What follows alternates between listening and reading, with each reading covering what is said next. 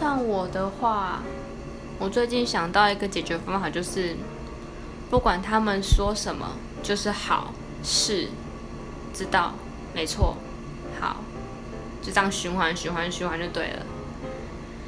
因为如果说你跟他们硬碰硬的话，他们又有更多理由可以刁难你。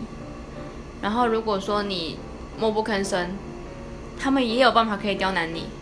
你不如就好好接受他们的这这些有的没的，对，不如就顺顺着来吧，不然真的搞不完，麻烦死了。然后也不想跟他们斗了，斗这什么用呢？有好处啊，上班已经够累，还要斗这种东西，不想要让自己搞得心很累，身体也很累，在干嘛？